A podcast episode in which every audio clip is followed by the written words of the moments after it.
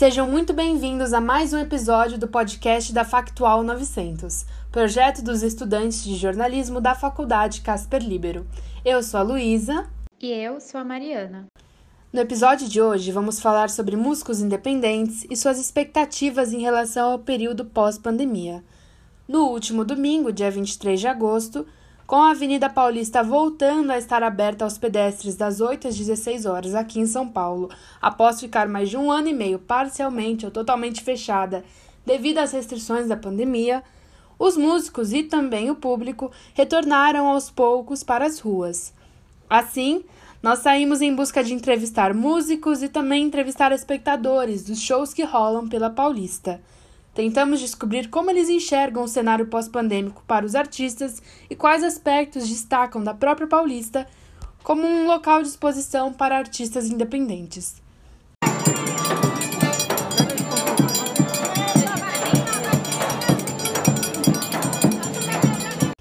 Todas as músicas que você vai ouvir aqui, incluindo esse forró que estava tocando, foram captadas diretamente da avenida que tanto amamos.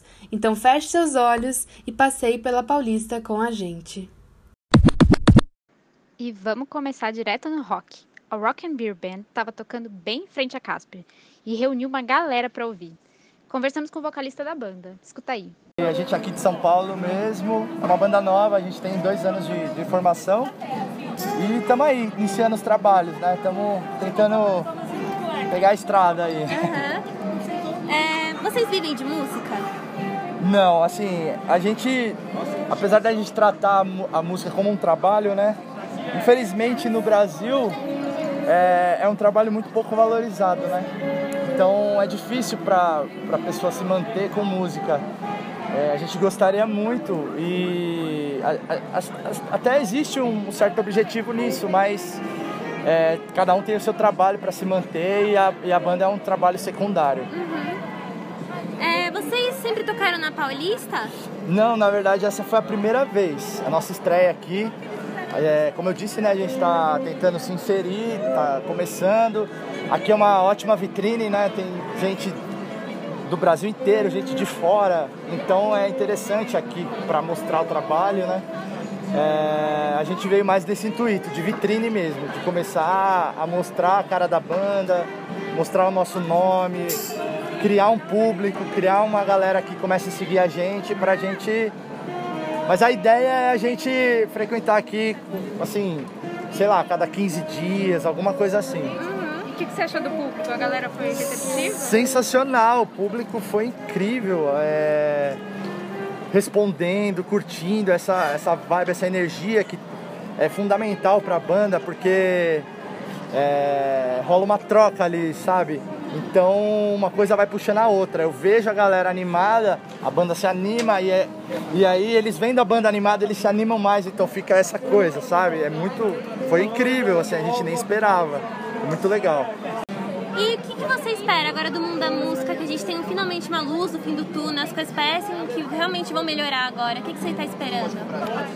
É, a gente espera que, que volte, mas com assim, uma certa responsabilidade, né? Porque é, a pandemia ainda não acabou, né? Então a gente tem que tomar os cuidados, a coisa está um pouco mais flexível, mas a gente não pode baixar a guarda, né?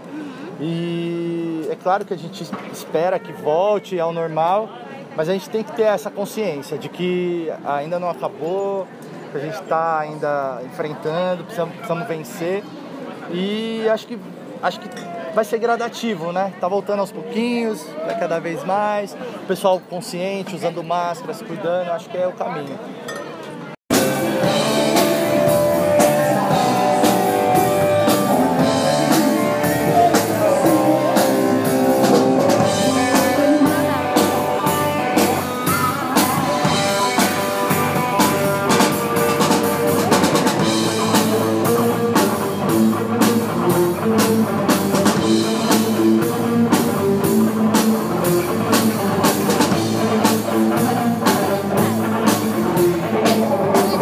Aí, Mari, o que, que você achou da música? Lu, eu gostei demais. Mas e agora? Que tal a gente escutar um outro músico? Agora a gente vai conhecer o Stefano. Ele é baterista e conversou um pouquinho com a gente. É, a gente queria saber se você vive de música. Eu tava querendo, mas infelizmente por causa da pandemia a gente não, não tem muito o que fazer, assim. Eu fiquei muito tempo parado, eu queria ter começado muito antes, mas por conta da, da pandemia a gente teve que simplesmente ficar sem fazer nada. É, queria saber se você sempre tocou na Paulista. Olha, primeira vez. Primeira vez? O que, que você tá achando? Eu tô gostando. As pessoas são receptivas, né? Na minha cidade, ninguém parava. Sério? É, como você acha que foi pros músicos aqui durante a pandemia, que a Paulista estava fechada? Então, a gente, eu acho que a gente teve que se virar de algum jeito, né? É, procurando trabalho em outro lugar ou só é, mudando de, de profissão, por assim dizer. Você fez alguma live, ouviu alguma live de música durante esse último ano? Não.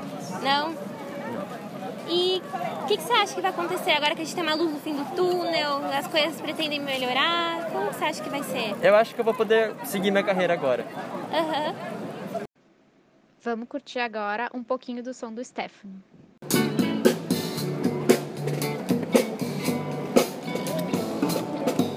Some people like to go out dancing. Then there's other people, baby, they gotta work. That are watching now. There's some evil mothers, they'll just tell you that life's just made out of dirt. E até como eu comentei anteriormente, a gente procurou também conversar com o público dessas bandas, justamente para entender um pouco como as pessoas conviveram com a música durante a pandemia, né? Então, se elas assistiram lives, como foi lidar com a ausência desses shows físicos, com o distanciamento. E, enfim, a gente conseguiu umas respostas bem, bem bacanas, bem interessantes. Você vem sempre na Paulista